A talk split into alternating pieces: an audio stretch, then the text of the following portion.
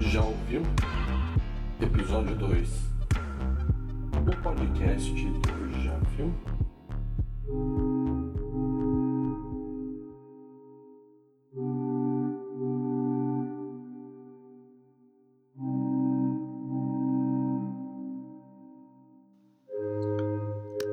Bem-vindas, bem-vindos ao Já Ouviu?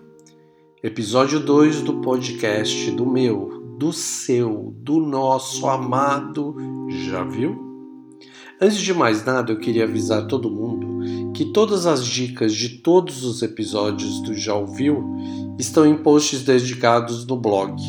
Então você não precisa anotar nada, é só ouvir e depois conferir o post com todos os links dos filmes e de todas as dicas do podcast. Neste primeiro bloco, eu vou indicar cinco documentários sobre popstars, sobre personagens da vida real que estão além da nossa vida real. Filmes bons sobre pessoas muito interessantes, muito importantes e que transcendem essa nossa existência limítrofe quase aqui de, de nós pobres mortais. Para começar, David Bowie Finding Fame, um doc lindo da BBC sobre os primeiros anos do então David Jones, sobre como ele cresceu, como ele apareceu ali tentando ser vocalista de um monte de bandazinha e já uh, se sobressaindo nessas bandas, já mostrando que tinha alguma coisinha ali, mas ele ainda demorou para se encontrar. E o legal do filme mostra que quais foram essas primeiras influências dele que o levaram a estourar com Zig Stardust, que é exatamente quando termina o filme. E porque a partir de Zig Stardust todo mundo conhece a história do Bowie. Mas o legal é que conta uh, como que pessoas super importantes uh, ajudaram a formar o Bowie nesses anos de formação mesmo dele. Primeiro uh, mostra entrevistas com o primeiro namoradinho dele, o Lindsay Camp, que era um ícone do teatro inglês, falando como o Bowie parecia um anjo, é super bonito. Depois falava da ex-namorada dele, da Hermione, uh, do quanto ela ficava impressionada como ele tinha cara de bebê, assim, é, é engraçado, todos eles falam essa mesma coisa, dele ser muito jovem e ter uma cara angelical e lindinho, assim, tal. Vale muito a pena assistir esse filme. David Bowie Finding Fame, da BBC. O próximo filme é o Spirits in the Forest, um documentário do Depeche Mode maravilhoso. Se você, como eu, gosta muito do Depeche, uh, tem que assistir esse filme, lançado esse ano, dirigido pelo grande fotógrafo uh, holandês, amigo dos caras, o Anton Corbijn, que é genial também. É o cara que fez o Control do, sobre o Joy Division. E esse filme é muito legal, que é sobre a última turnê do Depeche Mode e ao invés de fazer só um filme sobre turnê, contando de bastidores, blá blá blá, os caras pegam cinco fãs do mundo inteiro e mostram como esses fãs reagem a lançamentos de, de músicas novas, de versões novas de discos antigos e como esses caras reagem a essa nova turnê do Depeche Mode. Tem um brasileiro ali no meio, um cara super bacana, bate papo com ele pelo Twitter e tal. O filme é lindo. Para quem é fã, para quem não é fã, vale muito a pena ver. É um grande filme sobre o Depeche. Outro filme que é o mais recente que eu vi desses documentários sobre os quais eu estou falando é The Go-Go's, um documentário sobre a banda punk de Los Angeles, The Go-Go's, banda seminal banda que mudou a história do rock em geral, não só do punk, porque foi a primeira banda formada por mulheres que criavam e tocavam os instrumentos, escreviam suas músicas e isso foi uma revolução, porque até então no rock não tinha tido isso. O filme é dirigido pela Alison Elwood, que é uma grande documentarista americana, e a grande grande coisa do filme que para mim é um, talvez o melhor documentário do ano é ter deixado as uh, então goggles uh, tão uh, à vontade que cara elas contam tudo. Elas não têm papas na língua elas falam de sexo drogas e muito rock and roll. Contam todas as histórias. Eu não conhecia eu achava que gostava da goggles e que sabia tudo não sabia nada nunca tinha lido uma biografia delas, por exemplo, então eu não sabia o que tinha acontecido com elas e é maravilhoso. É uma história punk. As minas começaram punk, depois elas uh, deixaram de tocar música tão rápido pra, porque elas começaram a crescer, ficar grande, tocar no rádio, ganhar dinheiro e descobriram como continuar sendo punk nas letras, na atitude, no dia a dia, sem ter que um, tocar tão rápido e poder tocar no rádio. É maravilhoso, a história é linda. As meninas hoje em dia estão maravilhosas, falando tudo, abrindo o coração e é de uma lindeza ímpar. O quarto documentário é sobre uma popstar filipina chamada Imelda Marcos. Você conhece a Imelda Marcos, né? E se não conhece, ela é a primeira dama filipina que criou o presidente. É uma mulher poderosíssima nos anos 60, 70, 80, 90, 2020. A mulher está viva, com 91 anos de idade, e ela virou quase que uma lenda, assim, ela colecionava nos áureos tempos de muito dinheiro, ela colecionava sapatos, então o grande escândalo é que quando o marido dela foi deposto, quando entraram na casa deles, tinha closets e closets cheios de sapato uh, super caros, todos eles, e o país em frangalhos, assim. É, apesar de tudo, apesar de ela ser uma pessoa não tão bacana, assim, sabe? Bem de uma família bem corrupta que uh, via a desgraça na rua. Ela andava na rua e ficava dando dinheiro, meio Silvio Santos, quem quer dinheiro para os pobres nas ruas, para os miseráveis.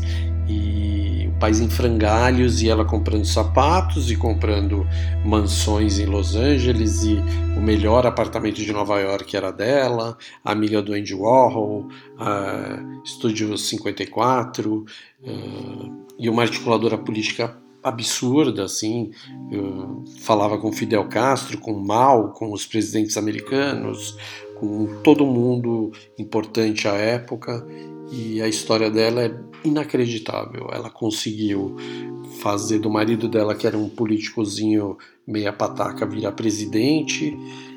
Se fuderam, foram para o exílio, voltaram do exílio e conseguiu colocar o filho dela como o homem mais poderoso das Filipinas, sendo vice-presidente. É, é uma história bem louca, maravilhosa, vale muito a pena assistir. Chama The Kingmaker, a Fazedora de Reis.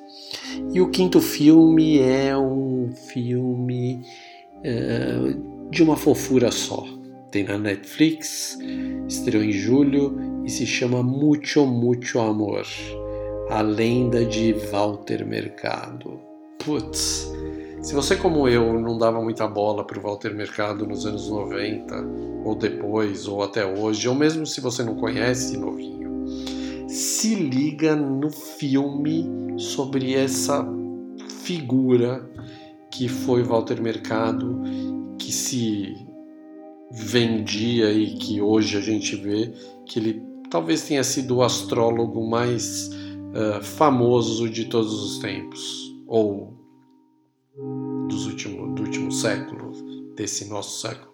O cara, cara, história maravilhosa. O cara se transformou, ele, ele era um ator uh, medíocre que virou uma lenda, uma lenda uh, astrólogo das estrelas. É... Putz, não tem nem muito o que falar sobre esse cara.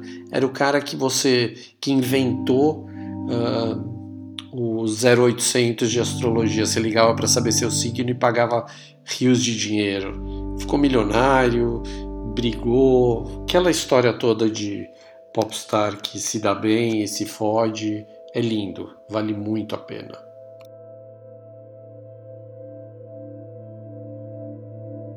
No bloco 2 eu vou falar sobre amenidades fílmicas, ou não tão amenidades assim. É, esses dias eu li uma matéria sobre, com sugestivo título, que seria Hollywood se autocensura para entrar no mercado chinês, denuncia relatório. Cara, essa história, é, apesar dela ser bizarra, ela é meio que esperada esse relatório é da Pan America, uma associação americana voltada à liberdade de expressão. E neste relatório eles mostram que roteiristas, produtores, diretores, donos de estúdio uh, precisam fazer alterações em muitos filmes para passar pela censura do departamento de propaganda do Partido Comunista Chinês. E eles fazem. Tudo isso de olho no mercado de mais de 1 bilhão e 400 milhões de espectadores da China. Não tem jeito, né? Os caras precisam vender filme e eles fazem qualquer coisa por isso, até se censurar. Autocensura é punk, né? Temas sensíveis como Tibete, Taiwan, Hong Kong. Não tem mais vilão chinês em filme, não sei se vocês perceberam, né? Mas faz anos já que não tem mais vilão chinês. Tudo isso é super proibido por causa do Partido Comunista Chinês que manda em tudo, uh, o escritório de propaganda deles, que não, que, que não admite que esse tipo de filme passe na China. Então, se você quiser ganhar dinheiro na China, você tem que ter filme que possa passar lá. A história toda é que eu li esse ano um livro que se chama O Pacto entre Hollywood e o Nazismo: Como o cinema americano colaborou com a Alemanha de Hitler. E pasmem, Hollywood fez exatamente a mesma coisa com Hitler, com a propaganda, o escritório de propaganda de Hitler, com o ministro da propaganda de Hitler, o bonzinho, né? na época da guerra, antes deles serem atacados, deles americanos, Estados Unidos, serem atacados pelos japoneses em Pearl Harbor. Até então a guerra não tinha afetado os Estados Unidos. Então, para eles, dane-se que Hitler está tomou a França, tomou Polônia e todos os países que tava, uh, estavam nas mãos do Hitler, do nazismo, uh, porque o que eles queriam, o que Hollywood queria era vender filme.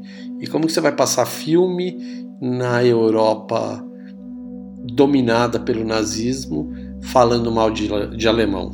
Então o que, que eles fizeram à época? A mesma coisa, só que era mais cara de pau ainda a, os nazistas mandaram para Los Angeles um co-ministro de propaganda que ele lá mesmo uh, já censurava as coisas ou mandava uh, os caras mudarem.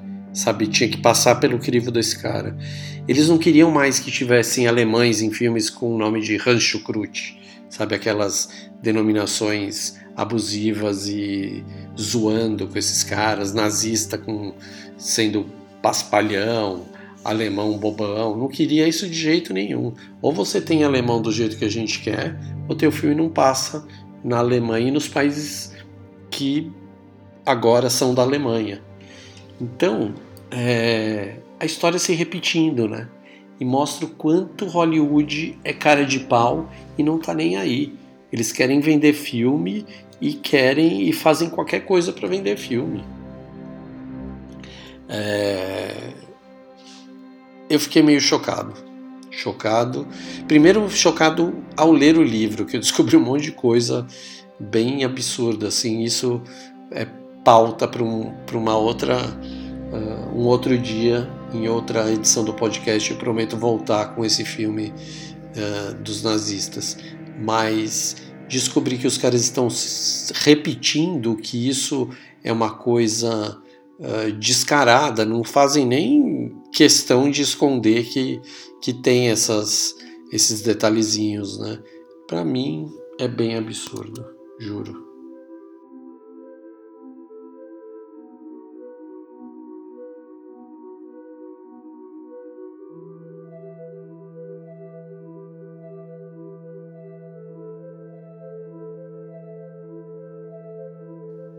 Chegamos ao terceiro e último bloco do Já Ouviu? Só lembrando que este é o podcast do Já Viu, o blog onde eu escrevo todos os dias sobre filmes, o blog da hashtag Um Filme por Dia e da hashtag Alerta Filmão. Ah, então é o teu guia, te garanto que vai virar teu guia preferido, porque você procura lá por uh, nota de filme, que é de 1 a 5 claquetes, de 0 a 5 claquetes. E todos os dias tem filme, você procura por hashtags em geral, por palavras-chave, e eu falo de bastante coisa bacana. Falo de um, um pouco do óbvio, mas muito do fora do óbvio. E de vez em quando eu falo muito é, de filmes que ainda vão ser lançados, tal, mas tem muita coisa boa lá, eu garanto para vocês. E tá no javiu.wordpress.com.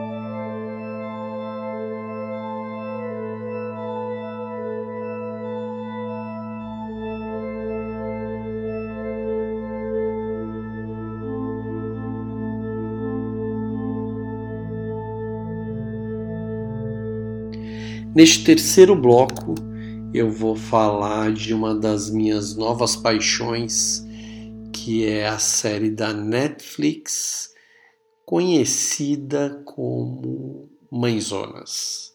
É uma série canadense criada pela ótima Catherine Reitman e o título original é Working Moms e é uma série sobre mães que trabalham, mães recentes que trabalham. Algumas já têm filhos e algumas delas estão com o primeiro filho, o primeiro bebê e estão voltando a trabalhar. E é o tipo de série que eu adoro, é comedinha leve assim, com um pouquinho de drama, mas com bastante dedo na ferida, bastante meia-culpa. Então, é uma série de mulheres, escrita por mulheres, produzida por mulheres e muito para mulheres e para homens assistir para aprender uh, uh, com mulheres mesmo. Uh, Working Moms fala dessa história das mães que voltam a trabalhar e de, de como elas sofrem, como elas lidam em deixar a criança em casa, com quem deixar em casa, é, mas tudo com um bom humor muito peculiar, não é nada óbvio, as coisas são muito uh, bem estruturadas e elas são bem uh, dissecadas, sabe? Os episódios são meio que uh, temáticos, sem deixar muito na cara não tem discursinho, não tem locução off, não tem nada, é comédia. É para dar risada, para se divertir, para achar umas coisas bizarras assim e para ver o quanto a mulher é, é a super heroína da nossa vida mesmo. Não tem jeito. Mulher é foda e já era. E para terminar, vou falar da trilha, essa música linda que vocês estavam ouvindo aqui em BG.